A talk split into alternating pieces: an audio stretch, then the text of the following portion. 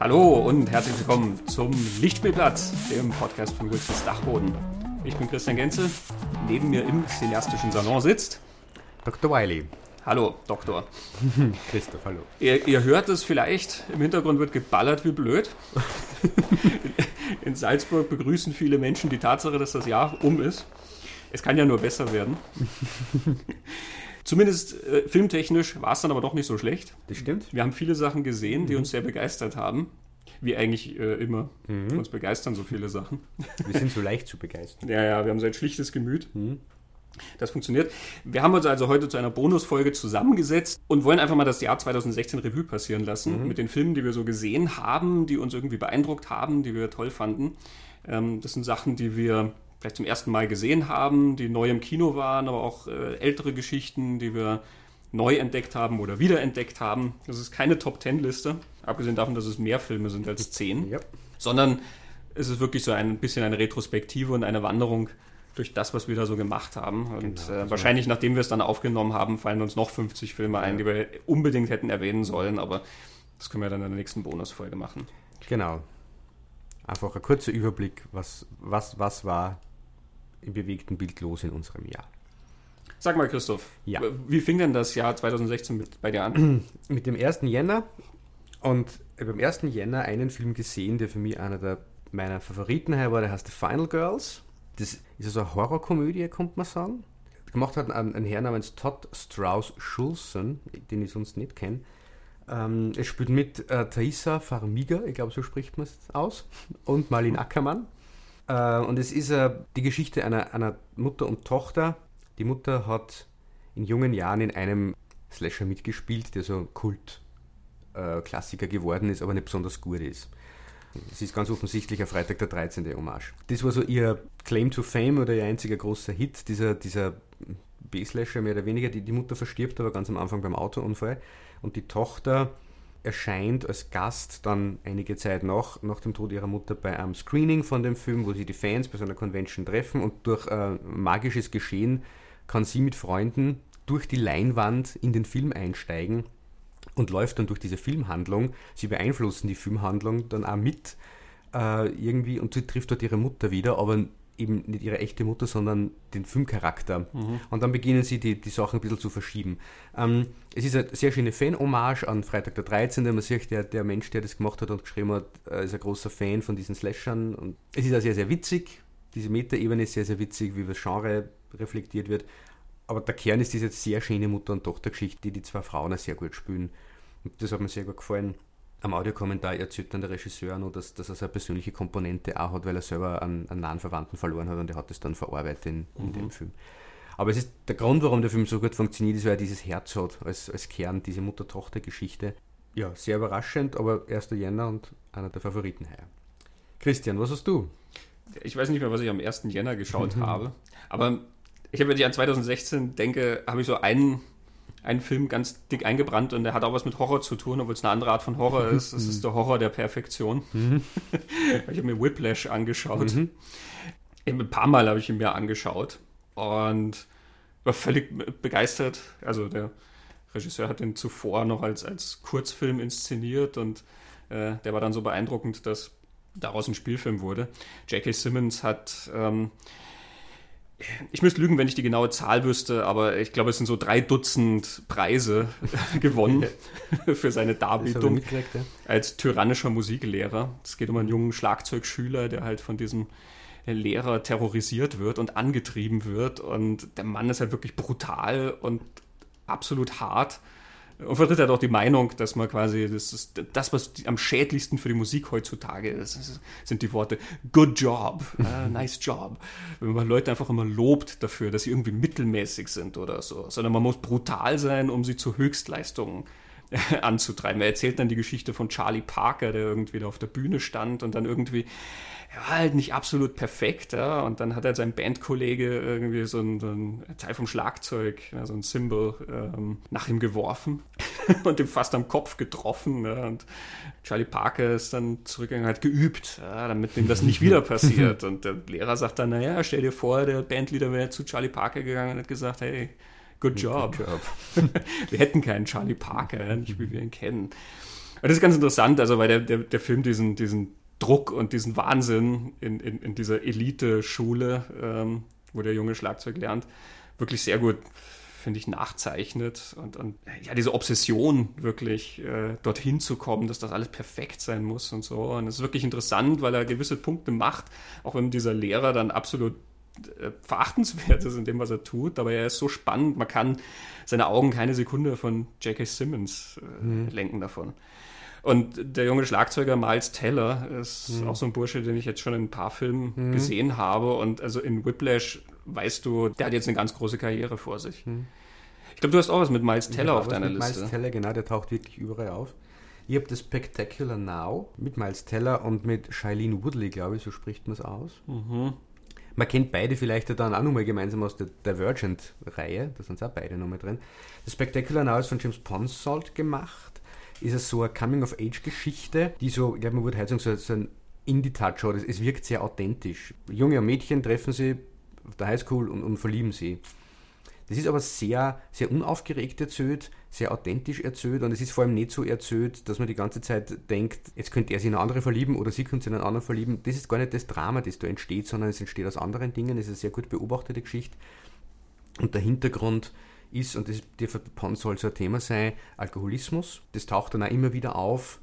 Das ist nicht ein Themenfilm, wo das ganz vorn da ist, aber es geht um Alkoholismus und Alkoholproblematiken nicht nur bei Erwachsenen, was in der Vaterfigur dann drinnen ist, in, in einer, sondern auch äh, in der Figur von Miles Teller, äh, wie Jugendliche Alkohol konsumieren.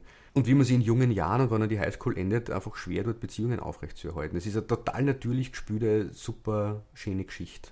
Und auch Shailene Woodley, die ich halt auch noch aus Divergent vorher kennt habe, wo das so over the top ist, die kann auch sehr, sehr viel und unglaublich natürlich.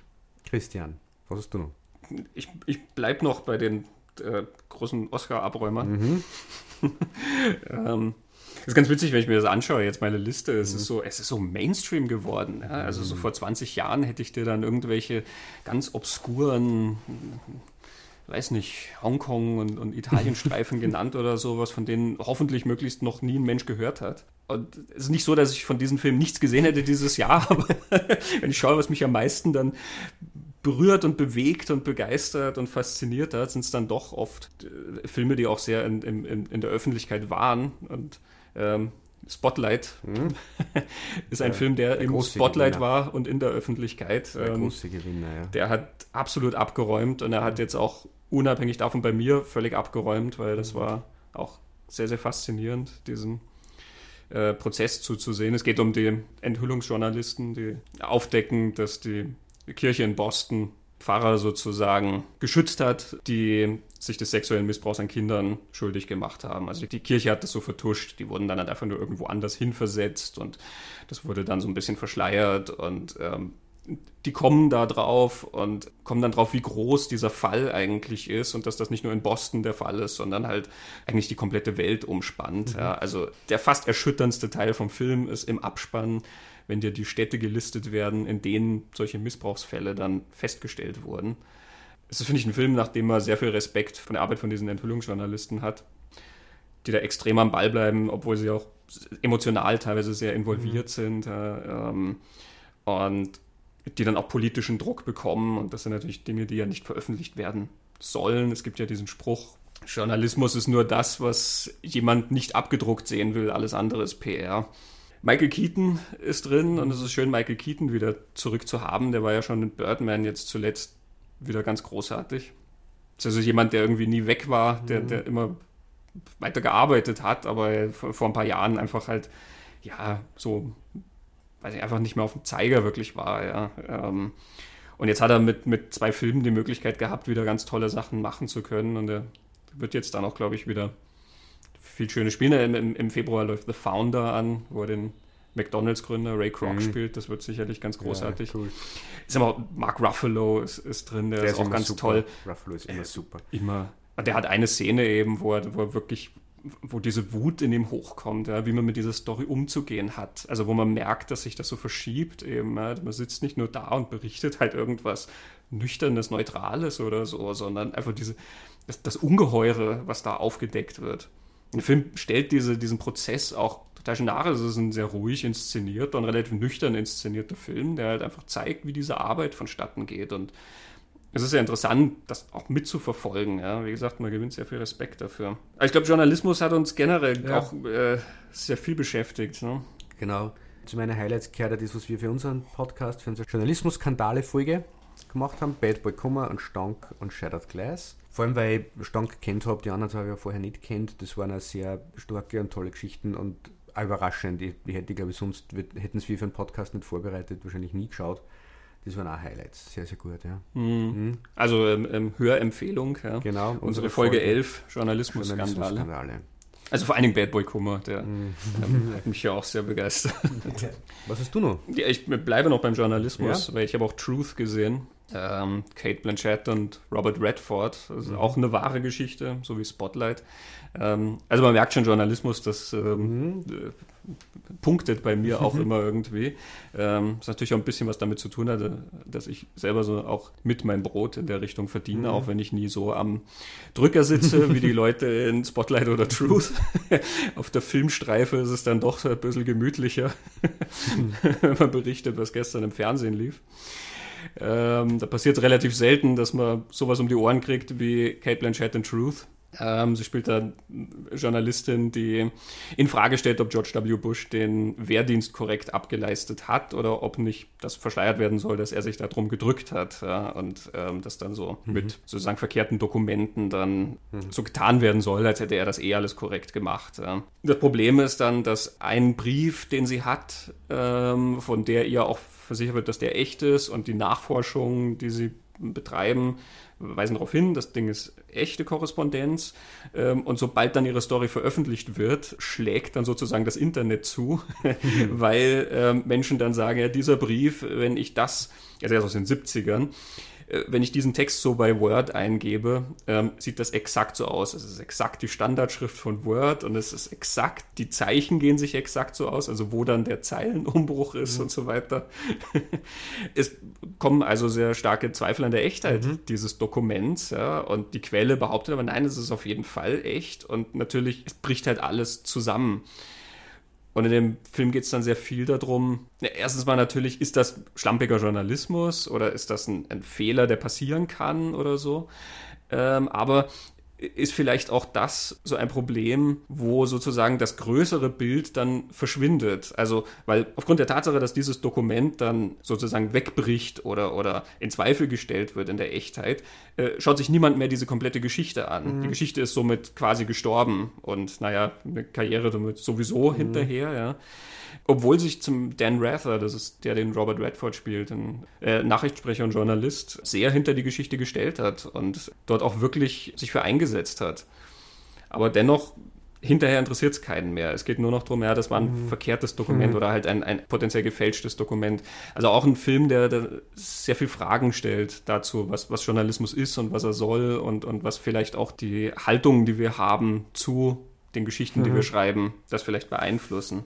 Starkes ja, Ding. Ja, und klingt ja dann auch, als würde es total in die aktuelle Zeit passen, wo mhm. Presse und, und Fake Media, diese ganzen Geschichten, wo Wahlen mit sowas gewonnen werden, dass man genau, ja. falsche Geschichten erzählt oder echte Geschichten in Zweifel zieht oder bis keiner mehr weiß, ja. was woran was falsch ist. Mhm. Cool. Genau, echte Stoffe haben wir auch mhm.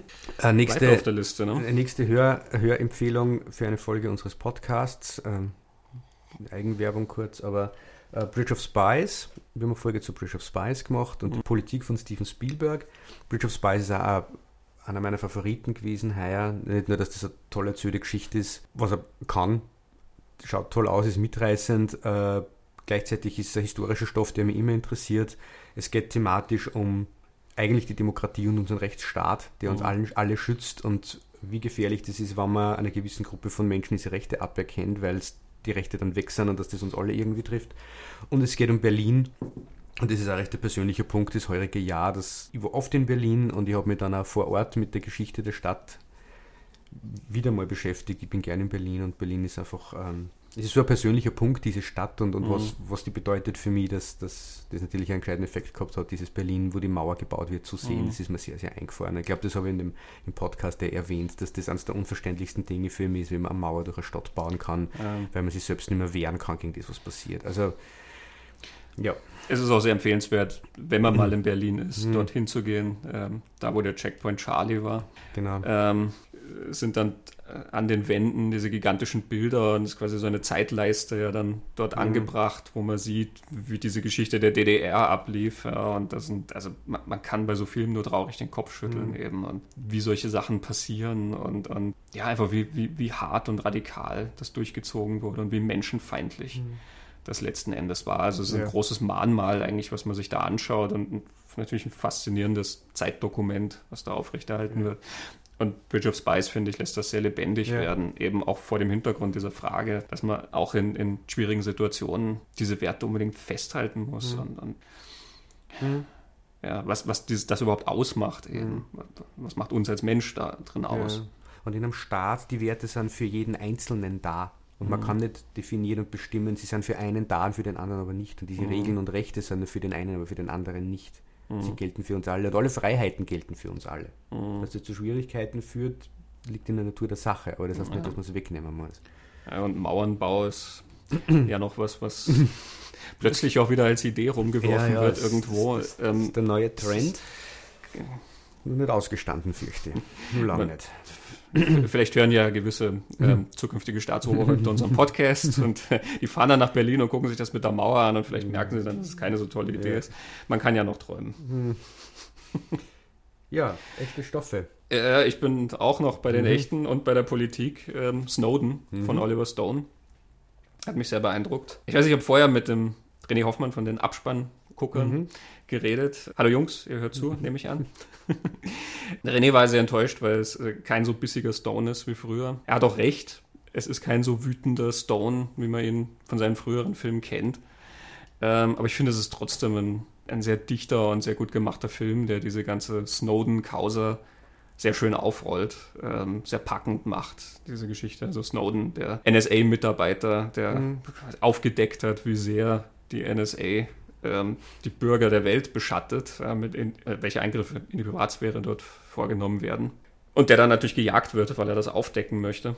Joseph Gordon-Levitt spielt Edward mhm. Snowden und finde ich, verkauft das total gut, diese innerliche Zerrissenheit. Der Mann ist absoluter Patriot, der meldet sich ja sogar an bei der NSA, weil er für sein Land etwas tun will. Ja, dem sind Demonstranten suspekt irgendwie. Das, ja, das ist jemand, der das tatsächlich am Anfang noch so geschluckt hat, wie das wie das immer verkauft wurde, eben so unamerikanisch irgendwie, ja, das Land mhm. zu kritisieren und so. Und der dann selber auf den Trichter kommt, dass da Sachen einfach nicht korrekt laufen ja. und dann äh, er etwas dagegen tun muss.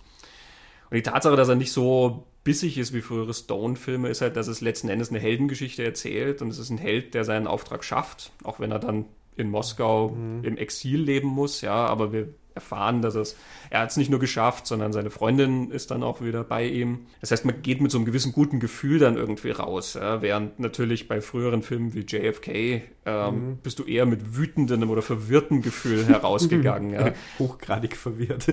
Sehr verwirrt, wenn du irgendwie ja nichts geklärt hast. Mhm. Ähm, ist natürlich durch die tatsächlichen Ereignisse bedingt, ja, aber man merkt auch in der Erzählstruktur von Snowden, dass das halt einfach so strukturiert ist, dass es jemanden einfach sehr hervorhebt. Ändert nichts dran, toll gemachter Film und manchmal blitzt Stone dann schon durch, ja, wenn, wenn Snowden dann in einer Szene, wo drüber geredet wird, ob man für eine Arbeit, die man legal für den Staat macht, ähm, ob man dafür bestraft werden kann. Also das ist ja legal, was man macht. Also mhm. das kann ja gar nicht rechtswidrig sein oder, oder problematisch sein, wenn, wenn das normale Arbeit mhm. ist. Ja.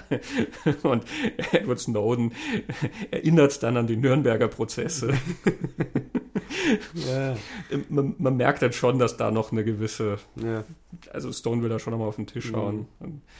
Ich habe in dem Zuge dann auch ein bisschen Oliver Stone wieder mir angesehen, also Sachen wiederentdeckt. Ich habe mir JFK eben nochmal mhm. angeschaut und mir den Audiokommentar angehört, der extrem dicht ist. Mhm. Ja, also da hat Oliver Stone ja wirklich volle Leidenschaft reingepackt. Und ich habe mir Natural Born Killers auch wieder angeschaut mhm. und zudem habe ich auch einen Text geschrieben, mhm. der ist auf Wilsons Dachboden.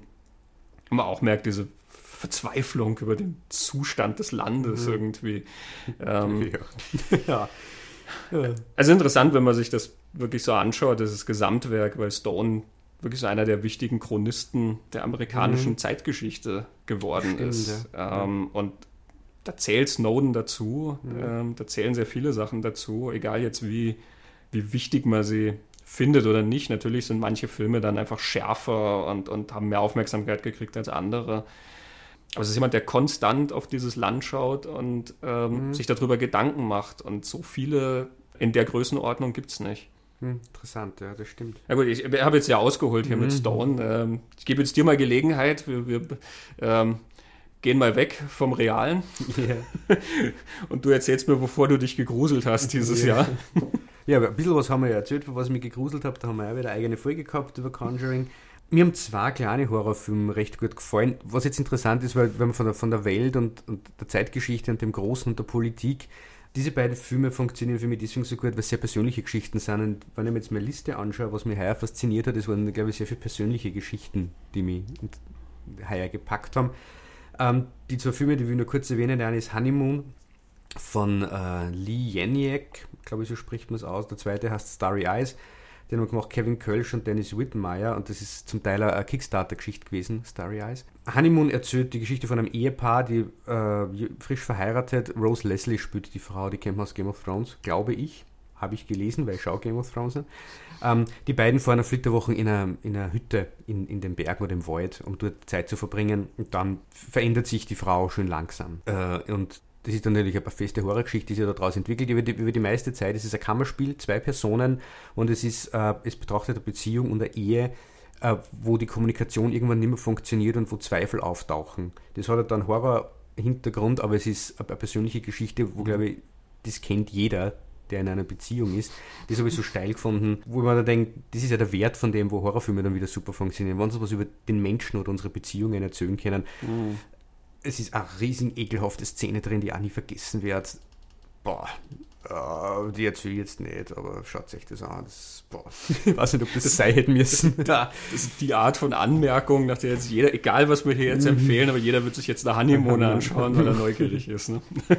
Und Starry Eyes ähnlich. Starry Eyes erzählt die Geschichte von einer jungen Frau in Hollywood, die Schauspielerin werden will und dann an so einen Produzenten gerät, der gescheit creepy und spooky ist und in so, in so Kreise kommt, wo der Preis fürs, für das Starsein oder Berühmtsein dann relativ hoch wird. Das ist eine Geschichte. Also es wird dann so Vielleicht wird es übersinnlich, vielleicht auch nicht. Da habe ich spannend gefunden, dass man eigentlich einer Figur folgt, die äh, mit zunehmendem Verlauf der Geschichte unsympathischer und unsympathischer wird. Und am Ende weiß man eigentlich, äh, man hat einer un unglaublich schlechten Person zugeschaut und hm. mitgefiebert mit ihr. Der Punkt, der mir da so gefällt, ist ähnlich wie bei The Final Girls. Es ist, der Kern ist eine menschliche Geschichte, menschliche Bedürfnisse oder, oder Wünsche oder, oder, Dinge, die uns antreiben und beschäftigen, machen den Kern aus hm. von, von Filmen, die, die mich fasziniert haben, glaube ich, heuer. Ja, ich habe natürlich auch immer wieder äh, mhm. Horrorfilme geschaut, weil vieles von den neuen mich dann nicht so hinterm Ofen hervorgelockt hat. Ähm, ich meine, wir haben über Conjuring und mhm. Conjuring 2 und Annabelle und so geredet. Das fand ich alles sehr fein, mhm. natürlich. Ähm, da auch da natürlich äh, Tipp für die mhm. Folge. Aber ich habe vieles auch wieder geschaut. Ähm, Sachen von früher, die ich teilweise Jahre und, und, und manchmal auch Jahrzehnte nicht geschaut habe. Mhm. Oh Gott, werden sich die Leute denken, wie alt ist der Mann denn? Ja, aber es ist, manchmal ist es schon so, man guckt, denkt sich, man überlegt so zurück und denkt sich, ich glaube, es ist 20 Jahre her, dass ich den Film das letzte Mal gesehen habe. Das ist ganz faszinierend. Äh, also einer, den, den ich ähm, tatsächlich jetzt auch wieder sehr packend fand, äh, Katzenmenschen mhm. von Paul Schrader. Und Paul Schrader, wer den kennt, äh, der Autor von Taxi Driver ja, mhm. und der Regisseur von Hardcore diesem George C. Scott-Film, wo er seine Tochter aus den Fängen der Pornoindustrie befreien will. Ähm, also da weiß der Mann packt sehr düsteres, äh, sehr verstörender oft. Ja, menschliche Abgründe ja. packt der Mann an und das ist auch das, worum es dann in, in, Katzenmenschen letzten Endes geht. Ja, also das ist sehr psychologischer Horror, ähm, der einfach visuell extrem faszinierend gemacht ist. Also der ist absolut spannend durchdesignt. Also ein Film, ähm, der finde ich sehr interessant, auch mit dem Thema Sexualität umgeht. Ähm, natürlich wesentlich stärker als das Original. Es gab ja in den 40er Jahren schon eine Version davon. Ja, es ist immer ein Film, der mir irgendwie sehr einfährt, irgendwie, der, der, der einem so ein bisschen unter die Haut kriecht. Irgendwas da dran ist, ist ungut, irgendwas da dran ist, ist irgendwie so ein bisschen eklig und so. Mhm. Und es ist interessant, wenn man sich den Film dann auch anschaut. Ich habe so ein Close-up gemacht, ähm, auch auf Wilsons Dachboden mir angeschaut habe, wie Nastasia Kinski inszeniert ist. ein bisschen drüber geredet habe, welche Kleidung sie trägt und, und wie sie in Szene gerückt ist, gewissermaßen. Eben weil es so viel um Sexualität geht und weil über den Film auch immer wieder geschrieben wurde, wie sexualisiert sie quasi ist. Ja. Und das Interessante ist, dass sie, wenn du dir ansiehst, wie sie angezogen ist, zum Beispiel, sie ist in sehr gedeckten Farben angezogen und so. Also das ist gar nichts, was das so extrem betont dann irgendwie. Aber das ist so ein Film, der das schafft, dir das sozusagen so drunter zu schmuggeln irgendwie. Gerade in dieser, in diesem Zwiespalt gewissermaßen. Ja. Das ist dass das, die Sexualität immer so präsent ist, aber sie das nicht so offen mit sich trägt. Äh, ganz spannendes Ding. Mhm. Finde ich auch, ja. Super Soundtrack. Giorgio Moroder, Giorgio Moroder ja. Du hast auch noch Horror. Ich habe noch etwas Horror, ja, wieder ein, ein kleinerer, älterer, der heißt Lake Mango, äh, Found-Footage-Geschichte, eine frühere Found-Footage-Geschichte, also früher als äh, Paranormal Activity, da rund um diese Zeit entstanden, ich weiß jetzt nicht genau. Ich habe mir Blair Witch wieder angeschaut, das Jahr dann Found-Footage ein bisschen beschäftigt wieder und habe dann den entdeckt. Keine Ahnung, warum der so nicht aufgetaucht ist bisher oder so. Ähm, er ist sehr ruhig und sehr creepy erzählt, er fährt mehr auf, auf so, eine, so eine unangenehme Stimmung. Er ist dokumentarischer aufgezogen als die Found-Footage-Geschichten, die man heute kennt. Es ist tatsächlich wie so ein Doku gemacht und er thematisiert Sachen, was dann später ein bisschen verloren gegangen ist. Er thematisiert dieses Thema, ist das jetzt echt, was wir da sehen, oder ist vielleicht nicht echt, was wir da sehen? Er hat natürlich gefundenes Material und behauptet, das ist echt, aber die Frage, ist es wirklich echt oder ist es nicht, wird im Film schon thematisiert. Und es kriegt natürlich am Ende dann so eine übersinnliche und Conclusio, könnte man sagen, es, es löst sich aber nicht auf. Also es bleibt das offene Ende. Da ist recht viel Drama dann auch wieder drin, weil es um so Familiengeschichte geht. Das hat mir dann, glaube ich, auch wieder gefallen, habe es ja gerade vorher gesagt. Ja. Und da passt jetzt auch dann noch der, der zweite, den ich gleich dranhängen mag, The Witch, von dem er vielleicht ein wenig mehr mitgekriegt hat. The Witch, a New England Folk Tale, also mhm. mit VV geschrieben, das Witch, der auch eher wie ein Drama funktioniert auch ganz stark, schaut unglaublich schön aus. Es ist die Geschichte von einer Familie, fünf Personen, großteils fünf Personen, die, die spielen. Äh, Im, ich glaube, 1700, 18. Jahrhundert muss das sein, ähm, wo dann der Tochter, die wird verdächtigt oder die wird unterstützt, ist eine Hexe. Und die Familie wird dann panisch. Und es ist einerseits ein Familiendrama über Familien, die damals am Land gelebt haben, in Nordamerika, in Neuengland und nichts gehabt haben. Es geht um religiösen Wahn und es geht um Frauen und weibliche Sexualität und wie das alles mit, mit Religion und schlechten Lebensbedingungen dazu führt, dass man viele Frauen am Scheiterhaufen verbrannt hat. Da ist jetzt aber gebrochen auf ähm, über Familiengeschichte. Und damit auch ist es eine Erwachsenwerden-Geschichte, weil die Hexe in der Geschichte, die die Hexe sein soll, ist die, die pubertierende Tochter die aufgrund ihrer Pubertät das Familiengefüge ein bisschen aufmischt. Und funktioniert als Horrorgeschichte recht gut und funktioniert vor allem als Drama auch recht gut und reflektiert immer diese ganzen Themen. Das hat mir sehr gut gefallen und es schaut sehr, sehr schön aus und ist super gespielt. Hm, ich habe Screenshots gesehen mhm. in den Besprechungen vom Film und also er schaut sehr karg aus, muss er man sagen. Sehr karg, er, sehr grau und karg, aber wie das ähm, Leben dieser Menschen dort war. Also vielleicht ja. habe ich das jetzt äh, vergessen zu erwähnen. Die, die, das beginnt damit, äh, dass die in einer Stadt leben, die ja sehr religiös ist nur der Vater der Familie hat eine eigene Form von christlichem Glauben, der nicht kompatibel ist mit der Stadt, aber der Glauben ist ihm wichtiger und sie werden dann aus der Stadt geschmissen und ziehen mhm. dann wirklich da an den Wald ran und sind dann ganz allein ähm, in einer eher unwirtlichen Gegend, wo er wenig wächst. Ja. Es ist sehr, sehr karg, aber es reflektiert ja die, das Leben. Ja. Mhm. Ja, ich habe auch so einen Film gesehen, der auch das eine oder andere karge Bild hat. ähm, ich habe ihn diese Woche erst gesehen, vor ein paar Tagen. Mhm. Äh, war ich mit meiner Freundin drin. Arrival im Kino. Die Außerirdischen kommen und keiner weiß, was sie wollen. Mhm. Es ist so ein bisschen die intensivere Version von Unheimliche Begegnung der dritten Art, wo es beim Spielberg-Film ja mehr so um das geht, was Menschen antreibt, irgendwie. Dieses, mhm. dieses Ding in sich, was sie so irgendwo hinzieht, ja, ohne dass sie es erklären können. Ähm, in Arrival geht es tatsächlich um die Kommunikation mit den Außerirdischen. Das, was dann erst ganz hinten bei unheimlich Begegnung da ist. Eine Linguistin wird mhm. angeheuert, dann eben, dass sie mit diesen Außerirdischen kommuniziert oder eine gemeinsame Basis in irgendeiner Form aufbaut. Ja. Die schauen aus wie so aufgestellte Bohnen. An, an, an zwölf Orten der Welt schweben diese Raumschiffe dann und die tun auch nichts. Ja. Und sie kommt dann hin, also Amy Adams spielt diese, diese Linguistin und versucht halt irgendwie mit denen zu kommunizieren und die äußern sich dann nur in so dröhnenden Klängen. Und sie sagt dann schon, naja, ich, ich werde diese Sprache nicht sprechen können. Ne? Also wir müssen uns irgendwie über Zeichen verständigen und dann versucht sie sozusagen grundsätzliche Worte ihnen beizubringen, so wie Mensch, ja, mhm. Human und die Außerirdischen antworten dann tatsächlich mit Zeichen. Die haben dann so kreisförmige Symbole, die je nachdem, wo dann diese Kreise sozusagen mit so wie so Tintenspritzern dicker mhm. werden und, und ausbuchten oder sowas, bedeuten die etwas anderes. Im Rohrschachtest antworten die. so in etwa, cool. ja. ähm, ist vielleicht vergleichbar so ein bisschen mit chinesischen Schriftzeichen, mhm. ich weiß es nicht, weil also auf jeden Fall etwas, was für uns, äh, die chinesischen Schriftzeichen sehen für uns westliche Menschen ja auch sehr fremd aus und schwer zu unterscheiden. Das sind einfach immer irgendwie mhm. Striche und ein Dach drauf, was weiß ich, und da, das von den Außerirdischen sind halt immer irgendwie Kreise mit Klecksen dran und so, aber sie schafft es halt mit denen dann was aufzubauen und es ist toll, weil es ja viel um die, die Natur der Kommunikation geht, um die Verständigung. Es ist tatsächlich ein Science-Fiction-Film, in dem, äh, ich will nicht sagen, fast nichts passiert, aber also da gibt es keine Action, obwohl es eine Explosion gibt. Ich glaube, man könnte aus den Elementen einen Trailer zusammenschneiden, dass er aussieht wie irgendwas, was Emmerich gemacht hat, ja, wenn es ein kurzer Trailer ist. Es gibt eine Explosion, einmal wird geschossen und einmal sagt ein Militärmensch äh, was sehr Markiges. Vielleicht könnte man Independence Day 3 draus schneiden, aber das, der Film ist das komplette Gegenteil davon. Es geht immer nur um diese Verständigung.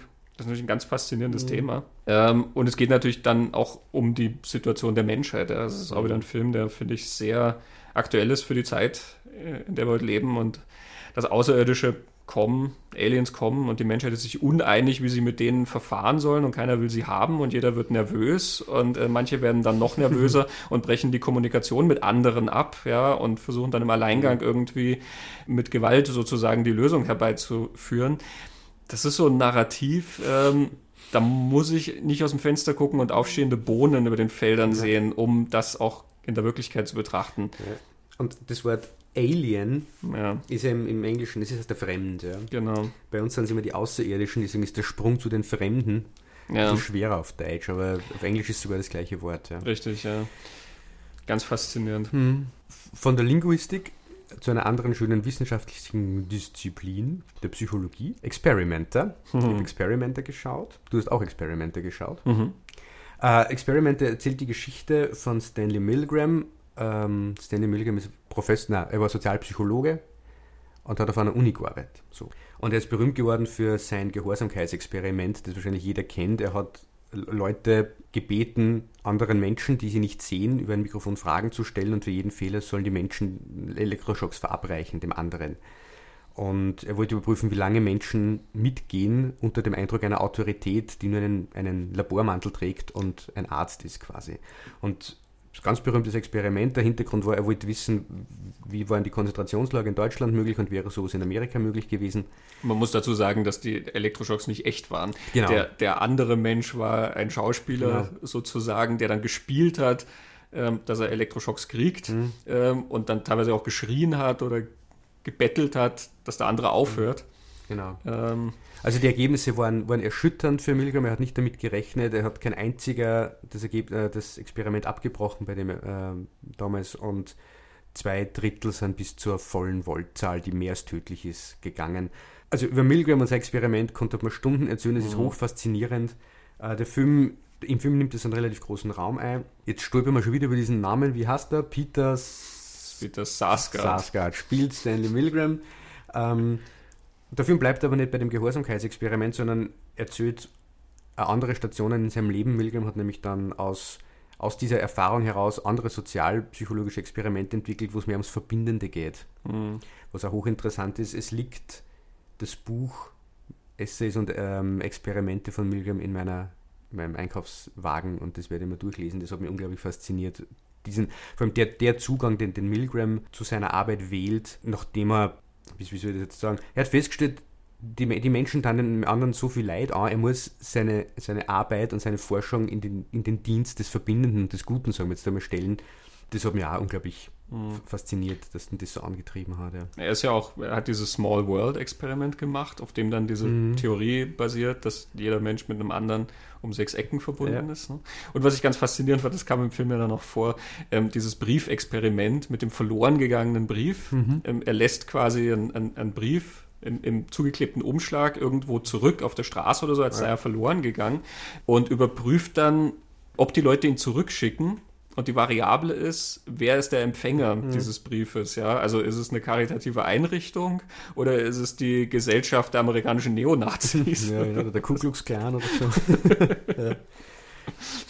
Über Experimenter konnte man ganz viel erzählen. Die Machart, äh, Regisseur ist äh, Michael Almereda, oder? Mhm. So spricht man aus. Genau, der, der ex experimentelle Bilder auch baut. Genau, der hat den Hamlet-Film mhm. mit Ethan Hawke gemacht, diese moderne Version. Ja. Ja. Also hat sichtbar artifizielle Bilder, manchmal wirkt es wie auf, wie auf einer Theaterbühne.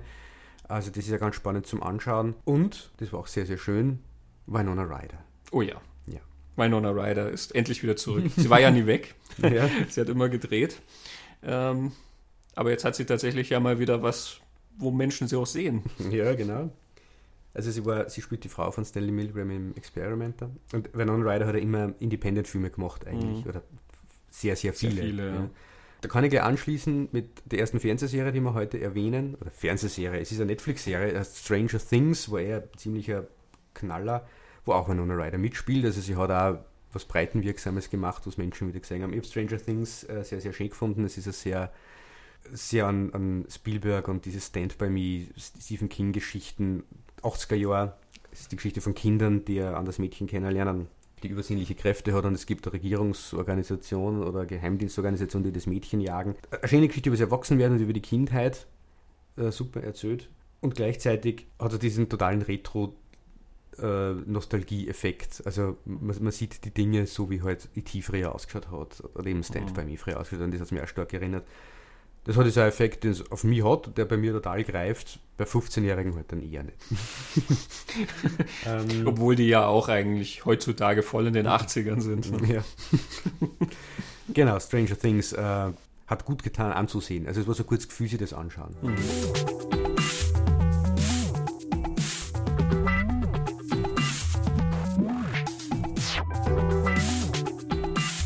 Zwei weitere ähm, Highlights, die wir auch in zwei Episoden erwähnt haben im Podcast. Deswegen vielleicht nur kurz. Äh, Ghostbusters, das Ghostbusters Remake, hat mhm. mir von allen Blockbustern Kinodingen am besten gefallen. Ich habe mich unglaublich gut unterhalten, unglaublichen Spaß bei dem Ding gehabt. Wir haben ja ausführlich drüber geredet. Ähm, allen Unkenrufen zum Trotz, das Ghostbusters ist eine sehr coole Komödie. Und es ist es geblieben bis zum Jahresende mein Kino-Highlight. Everybody Wants Some, der neue von Richard Linklater. Da ist bis jetzt im Kino noch nichts nachgekommen. 2016 und es wird sich nicht mehr ausgehen. ähm, Brauche jetzt auch nicht wieder ewig wiederholen. Wir haben äh, Hörempfehlung die Richard Linklater Everybody Wants Some Episode und eben die Ghostbusters Episode. Mhm die wir im Sommer gemacht haben. Genau. genau. Man könnte den Eindruck kriegen, dass wir die Best-of-Episode hier nur machen, um Werbung für unseren eigenen Podcast, für die alten Folgen zu machen. Aber tatsächlich ist es so, dass die Sachen, über die wir reden, uns auch gefallen. Ne? Genau. Das ist fantastisch. Das, das finde ich total beruhigend. Ja. Es, wäre merkwürdig. Wir, wir, stellen so eine Liste zusammen und sagen, wir sollten über diese Filme doch mal podcasten, oder?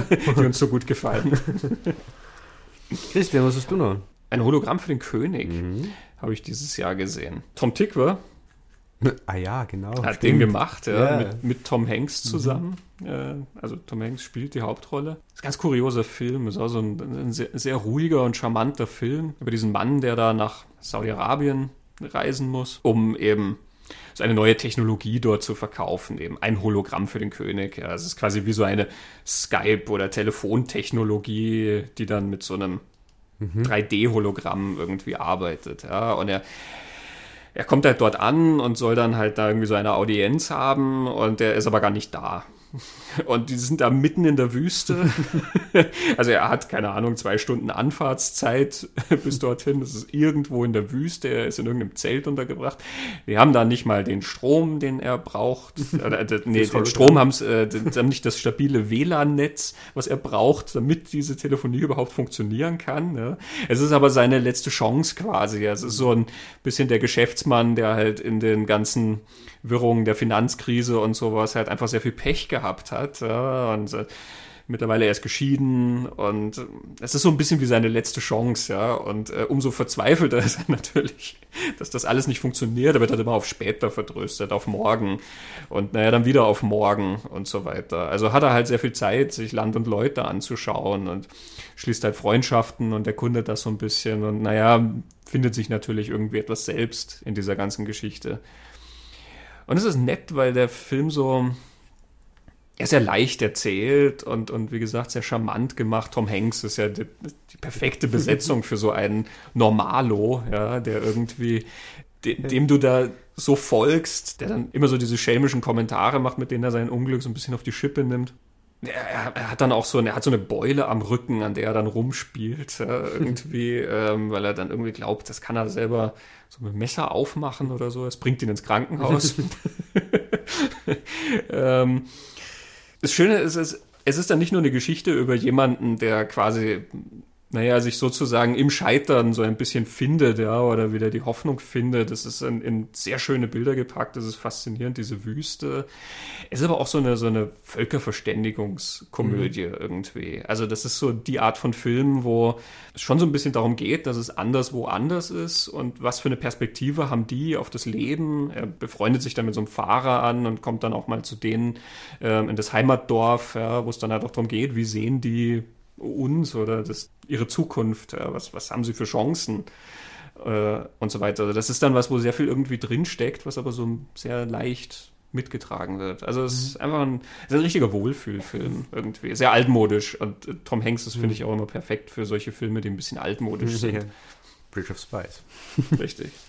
Und äh, das Romanvorlage war Dave Eggers, oder? Der ja mit äh, The Circle, oder? Mhm, äh, genau, ja. Romane voll gehabt hat. Also der ja einer der, der großen amerikanischen Romanautoren jetzt ist der letzten Jahre, oder? Schon? Ja, genau.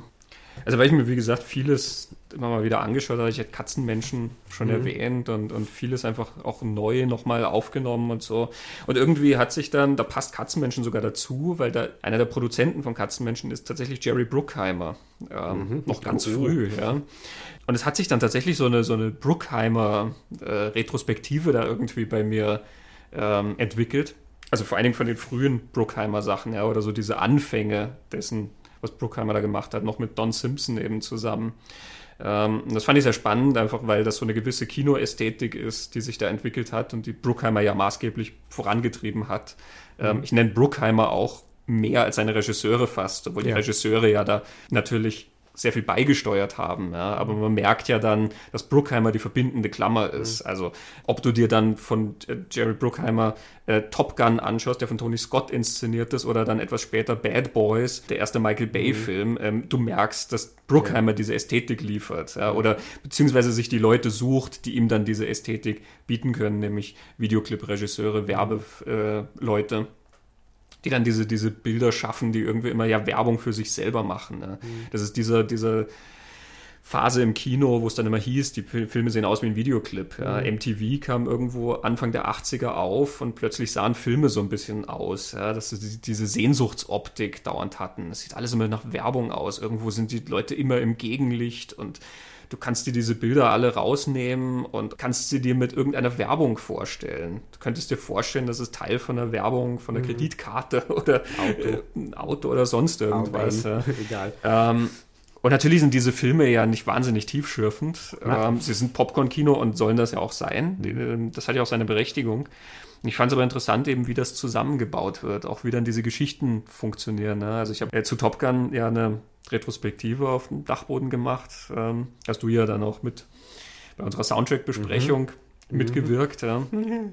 So sehr viel darum geht, wie diese, Stimmt, diese Geschichten ja. zusammengebaut sind, um, um, um sowas zu befriedigen. Ja, das funktioniert ja auch auf so einer Werbungsebene. Nicht umsonst hat Top Gun ja so viele Leute zum Militär gebracht. Mhm. Die, die, die, haben dann teilweise ihre Rekrutierungsstände gleich beim Kino aufgebaut, weil die Leute dann so hochgejubelt mhm. waren. Und ähm, der Witz ist ja, dass, dass Top Gun gar nicht so eine Kriegspropaganda oder sowas ist, weil es gibt keinen Krieg in Top Gun. Also keinen, der benannt wird. Es gibt völlig gesichts- und namenlose Gegner irgendwie. Da tauchen andere Flugzeuge auf. Mhm. Ähm, aber das wird dann nichts festgemacht. Ja? Und die eigentliche Propaganda ist die, ich selber im Militär, ja, die, die Tom Cruise-Figur, mhm. wie die dann, wie sich alles um Tom Cruise dreht. Alles, was in diesen Filmen passiert, dreht sich um die Hauptfigur. Also abgesehen davon, dass seine, seine ganze Insubordination ihn ja sehr schnell hinaus befördert hat aus dem Militär. Im wahren Leben mhm. wäre ja der, der Also eine Figur wie Val Kilmer, der wird ja so ein bisschen als der steife Korrekte eingeführt und ist damit der Böse. Eigentlich wäre der der gute Soldat. Ja? Mhm. Und, und Tom Cruise wäre ähm, sofort draußen, weil er immer wieder aufmuckt und so Eigentouren macht. Ja? Aber in der Welt von Top Gun geht es immer darum, der Vorgesetzte. Natürlich staucht er ihn so ein bisschen zusammen, aber versichert ihm gleich wieder, dass er ja eigentlich der Beste ist, wenn er sich nur mal am Riemen reißt. und dass sie immer ein Auge auf ihn geworfen haben schon. Und er, er hat so viel Potenzial und so viel Versprechungen. Und wenn der Partner stirbt von Tom Cruise, ja, dann ist das was, das ist nicht traurig, weil der Partner stirbt, sondern weil Tom Cruise plötzlich ohne Partner da ist und er mhm. verliert sein Selbstbewusstsein. Und selbst die Witwe dieses Partners kommt dann und versichert sofort, er ist mit dir immer am liebsten geflogen. Also ihr Auftrag ist der, dass sie ihn aufbaut. Ja. Und das ist was eben auch, also jenseits von dieser Ästhetik, von diesen Bildern, was du in diesen, diesen Konstruktionen von, von Bruckheimer sehr, sehr viel findest. Ja. Ich glaube, was die dann auch so attraktiv macht. Deswegen gehst du so gern mit mit diesen Figuren, ja, weil natürlich hat man immer das Gefühl, die Welt dreht sich nur um einen selber. Es tut sie nur nicht wirklich. In Wahrheit ist es den meisten Leuten dann total egal oder man wird halt zurechtgestaucht für gewisse Sachen und damit hat sich's. Man scheitert und viele Dinge passieren von einem unabhängig. Und andere Leute sind sehr mit sich selber beschäftigt und nicht so sehr mit der eigenen mhm. Person. Und diese Filme suggerieren dir aber ein bisschen was anderes. Mhm. Deswegen, und da ist Beverly Hills Cop 1 und 2, habe ich dann in mhm. dem Zuge wieder angeschaut. Und Tage des Donners, Tage des Donners ist ja dann sowieso ja. Top Gun mit Autos. Ja. Und eben Bad Boys und, und auch der Katzenmenschen passt ein bisschen rein, weil er mhm. diese Ästhetik halt da drin hat. Also war spannend, um diese Dekade irgendwie mal zu betrachten. Mhm. Wo wir auf dem Weg nach, nach zurück in der Zeit sind, ja. Ähm, jetzt sind ja. wir schon hier in die 80er zurückgeruckt. Jetzt rücken wir 70er, 60er, 70er, späte 60er, 70er. Ich habe sehr viel Zeit äh, verbracht, gerade über den Sommer, mit der Geschichte von äh, Sharon Tate und Roman Polanski und unweigerlich Charles Manson. Habe Bücher gelesen, habe Podcasts gehört. An dieser Stelle erwähnt der Podcast You Must Remember This von Karina Longworth, der sich mit äh, alter Hollywood-Geschichte beschäftigt, der eine ganze Staffel über ähm, Manson gemacht und immer angeschaut, jetzt nur repräsentativ, es ist eine unglaublich spannende Geschichte, also nicht nur die Manson Family, sondern die Geschichte von Roman Polanski, die eine unglaubliche Biografie ist, dann eine unglaubliche Filmografie, aber auch die Geschichte, seine Ehe mit Sharon Tate und Hollywood in der Zeit, was ich mir angeschaut habe, eine Doku, die heißt Roman Polanski Wanted and Desired, wo es nur peripher um die Sharon Tate-Geschichte äh, geht, sondern um die Samantha Geimer-Geschichte, diese 13-Jährige, mhm. mit der Geschlechtsverkehr gehabt hat und wegen dem äh, Polanski bis heute in Amerika nicht einreisen darf, weil ein Haftbefehl gegen ihn steht, wegen äh, Vergewaltigung oder Übergriff auf Minderjährige oder wie auch immer. Sehr spannende Doku, wie man anderthalb Stunden lang ums eigentliche Thema herumreden kann. äh, und nichtsdestotrotz eine interessante Geschichte, weil er, weil er nicht nur schwer fragwürdig ist und, und äh, nicht in Ordnung, was Polanski da gemacht hat, sondern der, das ganze Gerichtsverfahren ist ja sehr, sehr schräg. Es geht ums, ums Justizsystem. Es ist doch so, dass er ja eigentlich auch eine Haftstrafe abgesessen ja, hat, Tag, die ja. sehr kurz war, ja. eben, ähm, aber zu der damaligen Zeit waren, glaube ich, generell solche Sachen nicht so arg geahndet. Ja, ja eben, es verschwimmt dann. Kann, kann man natürlich ähm, sehr verdammen, mhm. aber es ist nicht so, dass er nicht sozusagen tatsächlich vor Gericht war genau. für diese Sache und dann sollte das ja nochmal aufgerollt werden. Und das, das wurde ihm ja dann zu blöd, weil ja mhm. auch offensichtlich da sehr viel, naja, eben Öffentlichkeitsarbeit mit dabei war. Ja. Ne? Ein sehr profilierungssüchtiger Richter, genau. so wird es da dargestellt und es dürfte eine Rolle gespielt haben, dass dieses Mädchen, oder Polanski hat glaubwürdig versichern und erzählen können, er wäre der Meinung gewesen, dass das Mädchen wäre älter. Das dürfte irgendwie eine Rolle gespielt haben, was er heutzutage nicht mehr tut. Mhm. Aber damals dürfte das rechtlich eine Rolle gespielt haben. Was noch ausständig ist, ich habe das Buch von Samantha Geimer mir, mir besorgt, wo sie zum ersten Mal ihre eigene Geschichte erzählt als erwachsene Frau. Sie kommt in der Doku auch vor und die von der Frau, die das relativ gut im Griff hat mittlerweile, aber ja das und äh, angedockt an das, ich habe mir einige Filme mit Sharon Tate angeschaut. Sharon Tate kennt man ja eigentlich nur als die Frau von Polanski, die von den Manson-Jüngern mhm. umgebracht wurde. Ich wollte einfach mal sehen, was das für Schauspielerin war. Und ich habe mir angeschaut, 12 Plus One unter anderem. Ihr letzter Film, seit 1969 noch, noch gemacht, nach ihrem Tod ist er äh, erst erschienen. Sie ist ersichtlich schon schwanger in dem Film. Orson Welles hat eine kurze Rolle. Es ist ja so eine, eine Verwechslung, eine Verwechslungskomödie, also es ist ja so eine Comedy, die sehr an so mir jetzt an so italienische Komödien erinnert, das spielt er in Italien, wo es ähm, antiquarische Gegenstände jagen müssen, da ist irgendwo Geld drin versteckt. Mhm. Und ähm, ja, Sharon Tate ist sehr gewinnend und sehr sympathisch. dann ein bisschen besser verstehen können, warum die so ein aufstrebender Star damals, damals war. Genau. Aber eben, eben mit dieser ganzen Zeit und Geschichte ein wenig, befasst. Das war recht, recht spannend, interessant und da schwer abgründig, wenn man sich mit der Manson-Geschichte mehr befasst. Ja, Manson und Polanski natürlich mhm, auch. Also ja. jetzt auch mal unabhängig von genau. ähm, dieser Geschichte, aber da, da, da, kommt schon viel Tragödie auch bei ihm zusammen. Ja, ja. Und das ist ein sehr, sehr tragisches Leben bei Polanski. Also, aber da kommt man, glaube ich, auch ja, ewig da. drüber reden. Das hat mich auch sehr beschäftigt, also eben Wanted and Desired, Roman Polanski Wanted and Desired und uh, Sharon Tate Film, der 12 plus 1 heißt. Mhm. Genau. Und wahrscheinlich dann Tanz der Vampire. Habe ich auch gesehen, das genau. Beide. Valley of the Dolls und so. Tanz der Vampire ist dann Polanski und Tate, wo sie sich getroffen haben. Ja. 12 plus 1 ist ja deswegen sehr, sehr cool. Eben das ist einer von diesen äh, diese Jobs, die Orson Welles offensichtlich angenommen hat in der Zeit, um Geld für seine Projekte zu, mhm. zu machen. Und er dann kurz auftritt, er spielt also einen Schauspieler, aber das ist grandios. Also Orson Welles ist grandios, allein wegen dem ist, ist das Ding ein Hit. das war späte 60er. Jetzt sind wir Anfang der 70er, da hast du jetzt was. Ja, ich habe auch eine Retrospektive, eine größere gemacht über die Shaft-Filme. Mhm. Ähm, da Super. bin ich recht tief eingestiegen und die haben mich auch jetzt quasi ganz, also extrem beschäftigt, muss ich sagen. Ich habe die natürlich früher gesehen und so, aber ich früher, ich bin irgendwie über den Soundtrack damals dazu gekommen. Also eigentlich, ich habe damals den, den, noch in den 90ern den zweiten Shaft-Film mal im Fernsehen gesehen. Dann wollte ich dazu unbedingt den Soundtrack haben. Den habe ich aber nicht gefunden. Ich habe den vom ersten Film gefunden, habe mir den genommen. Isaac Hayes, mhm. Oscar-Gewinner. Ja, und dann irgendwann den Film dazu auch. Den dritten hatte ich gar nie gesehen damals. Ähm, und jetzt habe ich mir das nochmal angeschaut und auch ein bisschen mehr halt natürlich mit dem Blick für den Zeitgeist und die Politik, die ja damals war. Chef ist ein schwarzer Privatdetektiv. Ähm, ist so zu diesem Anfang dessen, was so ein neues schwarzes Kino dann war. Also das sind ein paar Jahre eigentlich, nachdem diese ganzen Bürgerrechtsgeschichten in Amerika so hochgekocht sind und ähm, Schwarze dann noch gleiche Rechte hatten und ist aus heutiger Sicht, wenn man das sieht, ähm, sagen wir mal, man muss diesen Kontext fast mitdenken, mhm. ja, weil auch wenn man so ein bisschen drüber liest, das ist ganz sensationell, dass da ein Film sozusagen einen schwarzen Helden hat, der jetzt nicht zweite Geige zu irgendeinem Weißen spielt. ähm, Im Gegenteil, der dann den Weißen, die da vorkommen, auch noch blöde Sprüche angedeihen lässt. Ähm, er wird auch als sexueller Mann gezeigt. Ja, das ist offensichtlich auch was, was zur damaligen Zeit ganz unerhört war. Ähm, wie gesagt, wenn man sich das in Erinnerung ruft, ja, die, die, die, Unruhen, die es da in den 60ern gab und die ja auch weitergetragen wurden.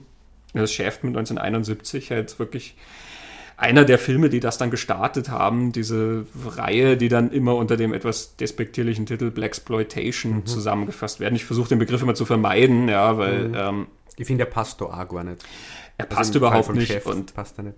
bei Chef wirklich null. Mhm. Und ansonsten ist er auch, also eine Ausbeutung der Tatsache, dass es schwarzes Kino ist oder so, was ja Blaxploitation bedeuten ja. würde, na, missfällt mir auch, wenn ich mhm. weiß, warum viele Filme dieses Etikett haben, weil sie dann ja wirklich sehr grell in dem werden, ja, immer wenn es dann um alle möglichen Zuhälter mhm. und sonst was geht und ja, so. Ähm, ja, schwarze Ausbeuten, da gibt es ja ganz andere Geschichten. Ja, eben, also deswegen, ich versuche den immer zu vermeiden, es ist schwarzes Kino. Mhm. Ähm, er ist auch gemacht von einem äh, Schwarzen von Gordon Parks. Der war tatsächlich Fotograf. Ähm, der hat unter anderem fürs Live-Magazin Fotoreihen gemacht, wo er auch dann das Leben der schwarzen Bevölkerung dargestellt hat. Und zwar nicht nur da, dass die arm sind oder Probleme haben oder sowas, sondern wirklich einfach auch, was Alltag ist bei denen. Ist ganz berühmt geworden damit. Ähm, und man merkt dann auch so einen gewissen Fotografen-Touch bei Gordon Parks. Und gar nicht mal so, dass die, die Bilder alle aussehen, als wären sie Fotos, sondern einfach, dass er jemand ist, der irgendwo hinguckt und was einfangen will irgendwie. Die Handlung ist so eine ganz normale Krimi-Handlung ja, irgendwie, ja. Hardboiled Crime. Ja, ja, genau. Der wird angeheuert von so einem Mob-Boss, weil halt äh, dessen Tochter genau. entführt wurde und dann gerät er halt in so ganz großen Trubel und dann ist die Mafia da irgendwie mit drin und so. Aber dieser Blick auf, auf diese Stadtviertel, da, mhm. wo die Schwarzen äh, leben, es gibt dann eine Szene, wo er durch das, durch das Ghetto quasi mhm. zieht und, und herumfragt, Leute mhm. halt aushorcht, ob die halt den gesehen haben und dies wissen und so weiter. Und dazu kommt von Isaac Hayes dann der Song Soulsville, mhm. wo auch wirklich das angesprochen wird. Ja. Äh, die Leute haben kein Geld, die Leute wissen nicht, was tun sollen. Ja. Das hat schon was sozialdokumentarisches mhm. dann an sich. gleichzeitig ein, ein, ein sehr es ist ein spannender Film ja. und er hat auch einen gewissen Witz, weil Shaft halt immer so ein bisschen die große Klappe hat. Und aus diesem Film hat sich dann eben so eine Reihe entwickelt. Ja, mit, mit Liebesgrüße aus Pistolen ist der zweite mhm. bei uns und Shaft in Afrika ist dann der dritte. Wo er dann so zum, zum schwarzen James Bond wird. Er mhm. wird wirklich so zum schwarzen Superhelden. Es ist interessant anzuschauen. Mhm. Ähm, es gab da noch eine Fernsehserie, ja. da bin ich jetzt gerade noch dran. Und mhm. es gibt ja dann auch ein Reboot äh, 2000, wo dann Samuel L. Jackson den Neffen von John mhm. Shaft spielt. Ähm, wo das auch immer so ein bisschen neu konfiguriert wird, wer dieser Shaft ist und was der bedeutet. Und irgendwie hat das trotzdem immer so ein bisschen den Finger auf dieser ganzen, ich sag mal, Schwarz-Weiß-Geschichte. Und hat da eigentlich auch immer was Interessantes zu, zu sagen. Mhm. Also man merkt, da bin ich auch immer noch, eben weil ich ja. jetzt in der Fernsehserie bin, da mhm. bin ich immer noch ganz, ganz drin und ähm, auch eben mit diesem schwarzen Kino habe ich mir dann so ein paar andere noch weiter angeschaut, Cleopatra Jones und dann auch mal wieder in der Hitze der Nacht, der so ein bisschen mhm. Vorgänger davon war mit Sidney Poitier. Ja. Aber da kommen wir jetzt auch schon. Also ja. wir, wir, können ja von ganz vielen, was wir sagen, dann immer mhm. gleich den nächsten Podcast ja, genau. anreißen. Ne? Gehen wir mal weiter zurück in der Zeit. Was hast du genau. noch? Ihr Portrait of Jenny, der müsste in die 50er Jahre, ich habe jetzt nicht mehr nachgeschaut, aber ungefähr 50er Jahre, ein Schwarz-Weiß-Film. Es spielt mit Joseph Cotton, den mhm. man hauptsächlich seiner Arbeit mit Orson Welles kennt wahrscheinlich, der dritte Mann und ähm, Citizen Kane und so. Joseph Cotton hat aber in Heaven's Gate dann mitgespielt, schon als älterer Herr. Ähm, The Reverend, ja. Und Joseph Cotton ist, vielleicht jetzt nur kurz erwähnt, einer der großen ikonografischen Schauspieler aus der Zeit. Die Jenny in der Geschichte ist, ist Jennifer Jones, die auch äh, einen Oscar gewonnen hat, eine sehr gute Schauspielerin aus der Zeit. Gemacht hat Portrait of Jenny William Dieterle. Das passt jetzt zu Bruckheimer. Es ist nicht relevant, wer der Regisseur von dem Film war, sondern es geht um David O. Selznick, den großen mhm. Produzenten, der hat vom Winde verweht uns geschaffen, der ähnlich so viel Einfluss gehabt hat. Und immer von Oselznick und aus der Zeit einfach einiges angeschaut. Ich habe ein Duell unter der Sonne gesehen und, und so weiter und so fort. Für Filme aus der Zeit. Portrait of Jenny hat mich am meisten fasziniert, ist im Schwarz-Weiß und es ist so eine, Geschichte über einen Maler, den Cotton spielt, der in so einer Sinnkrise, Schaffenskrise, ja, er weiß nicht recht. Und trifft dann eine, eine junge Frau im, im, Central Park, die Jenny, die ihn total fasziniert. Und beim ersten Treffen ist sie noch sehr, sehr jung, 14. Und so kommt er wieder ins Malen und es entwickelt sich dann eine Liebesgeschichte und das Übernatürliche an der Sache ist, dass jedes Mal, wenn er sie trifft, dürfte die mehrere Jahre älter sein und aber in einer anderen Zeit leben und es endet tragisch. Ja, hat mich, hat mich sehr, sehr gepackt. Also unglaublich schöne Bilder auch. Und diese Geschichte, was er da erzählt und wie, es ist nämlich dann schon so, dass diese Beziehung ist, dieser Mann mit dieser, mit dieser Frau, der verliebt sich in einer 14-Jährige, die Wochen später aber dann eh Gott sei Dank 19 ist und sagt, warte auf mich, bis ich die Schule abgeschlossen habe und dann treffen sie sich nach drei Wochen wieder und dann ist sie 27 und dann sichtlich stimmt aber mit der was nicht man weiß nicht, ob der Geist ist oder nicht. Also da, da passt da was irgendwie nicht so ganz zusammen, aber es ist eine faszinierende äh, Geschichte irgendwie, spannende Geschichte. Und sichtlich eine persönliche Auseinandersetzung mit irgendwas, was David O. Der die Geschichte entwickelt hat, da für sich selber durcharbeitet. Er hat ein Verhältnis oder Beziehung mit Jennifer Jones gehabt. Ich weiß nur nicht auswendig, wie die geartet war, ob das was Offizielles oder was auf der Seite oder problematisch oder nicht. ähm, Genau, Portrait of Jenny und Joseph Cotton, der ein ziemlich cooler Typ ist. Aus der Zeit können wir jetzt wieder zu dir kommen. Du hast eine Geschichte aus der Zeit gesehen. Ich habe mir Trumbo mhm. angeschaut. Das ist natürlich ein aktueller Film mhm. gewesen, aber es geht um die 50er. Mit um die 50er, es umspannt mhm. ja bisschen mehr Zeit. Ähm, die Geschichte von Dalton Trumbo, dem äh, Drehbuchautoren, der damals dann in der Kommunisten-Hatz von äh, Senator McCarthy auf der Blacklist landete und mhm. arbeitslos wurde und dann halt, nun ja, weil er so gut war und so gefragt war, dann halt unter Pseudonymen weitergearbeitet hat. Hat ja dann einen Oscar für ein Herz und eine Krone gewonnen, den er dann gar nicht annehmen konnte. äh, und für Spartacus hat er dann das Drehbuch ja. geschrieben und da hatte Kirk Douglas dann zugesehen, dass er wieder unter richtigem Namen. Genannt wird, hat sich durchgesetzt, weil Kirk Douglas damals eben so ein gigantischer Star war, dass er diesen Druck auch machen konnte. Und das mhm. war dann das Ende dieser ganzen Blacklist-Ära. Mhm. Und Brian Cranston spielt Dalton Trumbo mhm. und natürlich Brian Cranston ist also ein knarziger, etwas, etwas, zynischer Mann, der sehr gut mit Worten umgehen kann, mhm. ist der natürlich perfekt. Es ist ein, eigentlich ein sehr wichtiges und ernstes Thema und trotzdem ein total witziger Film. Mhm. Ähm, John Goodman läuft mit einem Baseballschläger als, als wild gewordener Produzent dadurch. Jumbo muss ja manchmal so ein bisschen Unfug schreiben, um ähm, naja, sich sein Brot zu verdienen. Ja, und dann schreibt er wirklich irgendwelche Schnodderfilme für diesen Produzenten. Ja, äh, John Goodman ist an einer Stelle dann so, kommt dann einer von dieser McCarthy-Bande dann hin und, und forscht dann nach, ja, man sagt und wir uns an, ne? und wir werden das publik machen und sowas, das kommt in die Zeitung und, und John Goodman explodiert mhm. und sagt, die Leute, die sich meinen Mist anschauen, können sowieso nicht lesen. äh, also sehr heiter, ich mag das ja immer, wenn, wenn wirklich schwierige Themen nicht nur mit ganz mhm. Bleigewicht angegangen werden oder so, sondern auch ein bisschen mit Humor und äh, zu einer gewissen Leichtigkeit dann auch. Und trotzdem zeigt er sehr viel über eine Zeit, die sehr schlimm war und ähm, mhm. tja, von der man hoffen kann, dass sie nicht wiederkommt, aber es äh, passiert ja leider immer wieder, dass Leute wegen einfach irgendeiner Zugehörigkeit aufs mhm. Abstellgleis geschoben werden. Ja.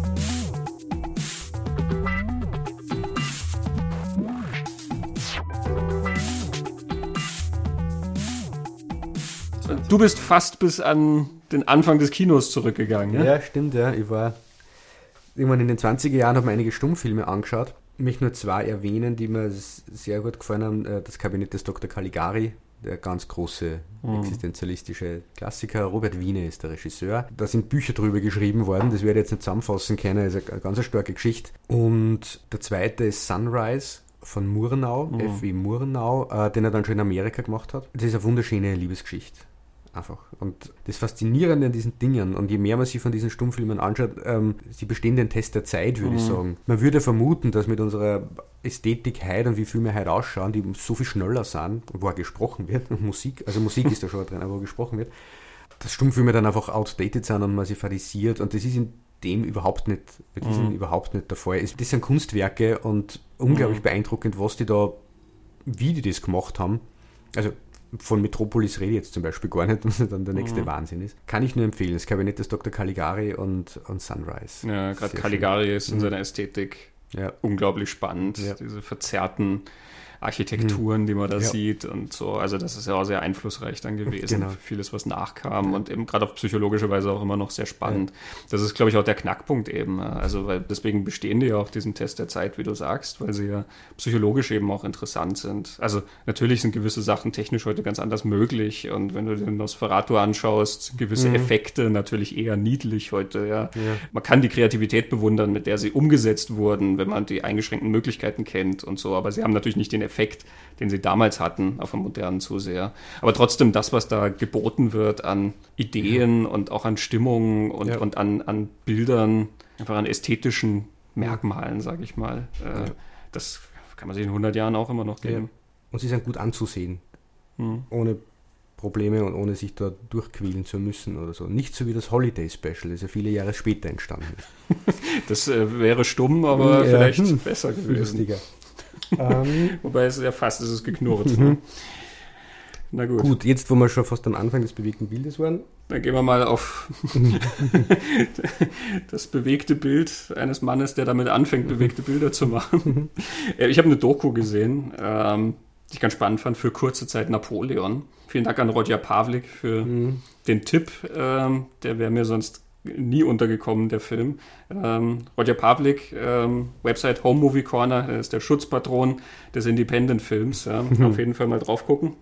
Und in, für kurze Zeit Napoleon geht es eben um einen Mann, der eben einen großen Napoleon-Film machen wollte. Und er ist halt Amateurfilmer. Es ist also jemand, der seine Freunde da geholt hat und keine Ahnung, Kostüme selber genäht hat und alles. Ja, und eine Riesenproduktion auf die Beine gestellt hat, noch in den 80ern, Anfang der 80er ähm, und da wirklich extrem viel reingesteckt hat und der halt aber damit nicht den Erfolg hatte, den er sich halt versprochen hat. Ja, also der Film wurde dann zwar schon gezeigt und es sieht doch eigentlich besser aus, als man meinen könnte, mhm.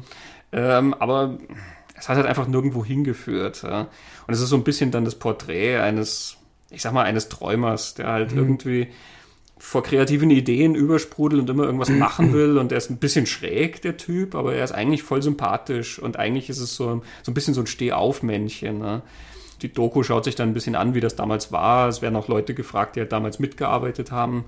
Und es werden dann aber auch Sachen gezeigt, die er halt jetzt probiert hat. Also er hat dann immer wieder probiert irgendwie mit, mit Sachen irgendwie was auf die Beine zu stellen. Er wollte dann ein Musical machen mit Arbeitslosen. Arbeitslos und keine Frau hatte, war der Titel, ja. Ähm, und wollte, der ist bis zum Bürgermeister gelaufen, ja, dass das Unterstützung findet und so. Und man hat immer so das Gefühl, wenn die Vorzeichen so ein bisschen anders gestanden wären, dann hätte der auch wirklich was reißen können, weil das ist gar nicht so doof, was der macht. Ja. Mhm. Es ist, wie gesagt, so ein bisschen schräg, aber er hat eine seiner großen Idole ist Helge Schneider, den sucht er dann auch irgendwie auf, weil er selber so ein bisschen ja, Musik macht mit so einer Art Sprechgesang. Also sehr, sehr ironische Texte, ja. Es ist merkwürdig, aber es ist eine sehr anrührende Doku. Mhm. Es ist faszinierend und erzählt auch viel von dieser Leidenschaft eben für, fürs Filmemachen. Eben. Für jemand, der so große Faszination hat, dass es sozusagen kein. Keine andere Wahl wahrscheinlich. Man muss das machen, oder? Ja, genau. Es, es, es gibt doch kein Hindernis, was mhm, zu groß ja, wäre. Ja. Er setzt sich einfach über alles hinweg. Mhm. Dokumentarisch hast du auch was auf dem Kerbholz. Ich habe einige Dokus geschaut, ich habe einige Biografien gelesen. Also die, die Wirklichkeit hat mich auch sehr interessiert, heuer offensichtlich. Ähm, angefangen hat es aber damit, dass ich mir relativ äh, bald im Jahr Making a Murderer mhm. angeschaut habe, diese äh, Netflix-Serie. Das ist vielleicht jetzt gar nicht die, die beste Doku, die ich gesehen habe, und, oder die beste Doku überhaupt. Oder kein, also es geht mir nur um, als, als Beispiel, das hat mich dann wieder an, angefixt, quasi mich mehr mit so dokumentarischen Geschichten zu beschäftigen. Also vielleicht kurz Making a Murderer folgt ähm, ein Dokumentarteam dieser Familie begleitet, wo es darum geht, dass äh, ein Familienmitglied in Amerika im Gefängnis sitzt wegen Mordes die Hintergrundgeschichte ist, er ist schon mal wegen Mordes gesessen und ist aber dann wieder freigekommen. Er hat immer gesagt, er ist unschuldig für das, was er verurteilt worden ist. Und der DNA-Analyse hat er dann nach über 20 Jahren, glaube ich, freigehen lassen und kurz darauf ist er wegen einem anderen Mord wieder ins Gefängnis gegangen, von dem er wieder sagt, er hat es nicht gemacht. Im Hintergrund laufen dann auch wieder so, hat die Polizei da was getrickst, was mit der Familie Konflikte gibt und so weiter und so fort. Ob das dokumentarisch ist oder schon eingebetteter Journalismus, die sind schon sehr auf der Seite der Familie, die Dokumentarfilmer, steht auf einer anderen äh, auf einem anderen Blatt.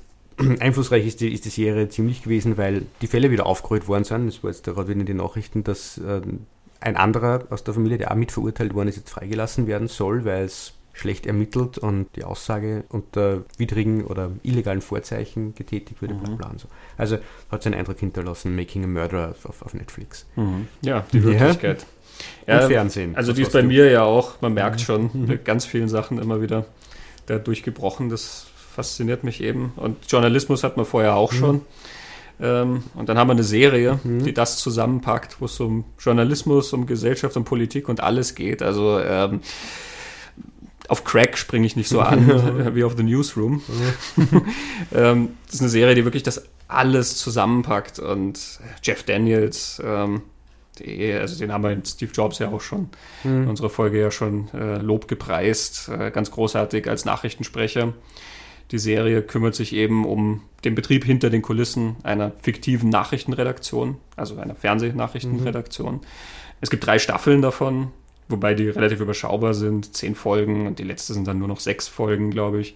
Und die Serie greift dann auch tatsächlich Ereignisse auf. Also in der ersten Staffel werden dann tatsächlich ähm, Dinge, die wirklich passiert sind, äh, genommen, um dann zu schauen, wie diese Menschen in der Nachrichtenredaktion damit umgehen, ja, unter welchem Druck müssen die Nachrichten produzieren, ähm, wie kommen die an ihre Informationen, wie gehen die damit um, wie gehen die, quasi, wie, wie holen die sich ihre Experten da rein? Und was sind dann die, die Hürden, über die man dann laufen muss? Und was ist das Problem, wenn man einfach die Informationen nicht hat, aber was berichten muss und so weiter. Also da werden ganz, ganz viele Sachen angesprochen, die da auch wirklich mitreißen. Ja? Also dieses ganze, die sind ja ständig unter Strom äh, da drin. Es passiert was und alle müssen sofort irgendwie was produzieren und irgendwie da was zusammenkommen. Und sie, sie haben sich den Vorsatz gesetzt, das wird ab sofort auf höchster Qualität produziert. Ähm, wir werden nichts mehr machen, ähm, so diese ganzen, das Nachrichtengeplänkel für ich weiß nicht wen, dass das so Unterhaltung ist, ja, und wir berichten, keine Ahnung, über den Hund von Paris Hilton und sonst irgendwas, sondern wir machen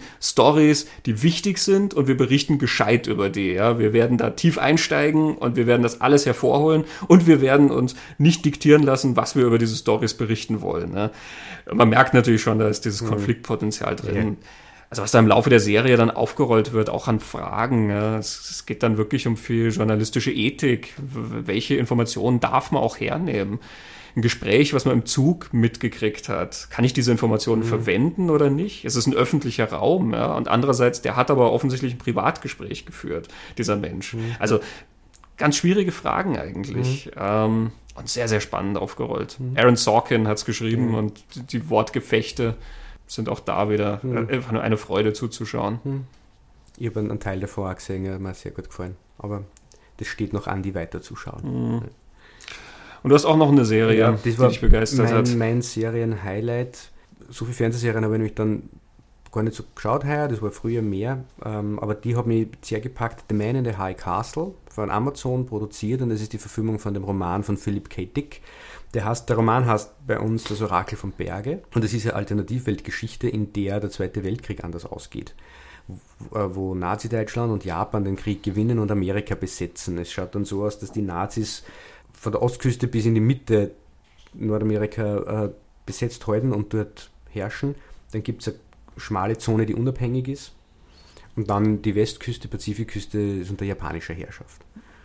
Mm, und in der Geschichte gibt es dann, und das ist ein toller Kniff, im Buch ist ein Buch, in der Serie sind es Filmrollen, in denen eine alternative Geschichte erzählt wird, wie der Zweite Weltkrieg ausgegangen ist. Nämlich, das ist der Ausgang der Geschichte, wie wir ihn kennen, dass die, ähm, die Alliierten den Krieg gewonnen haben.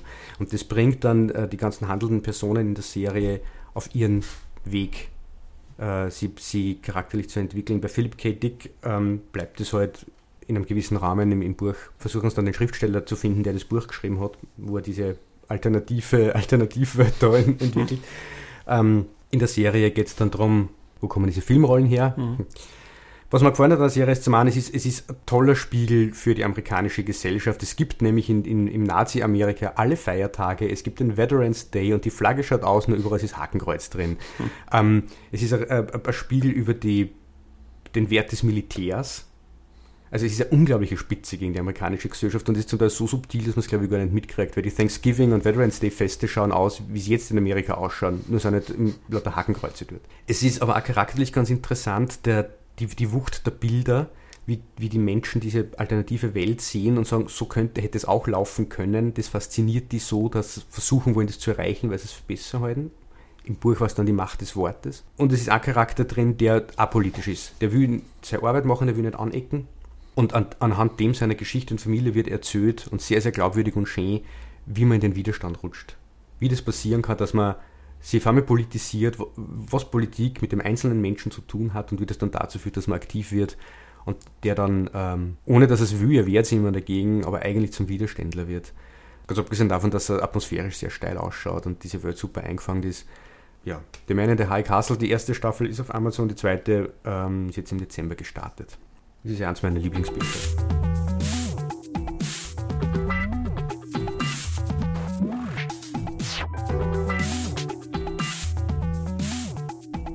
Wir kommen zum Schluss.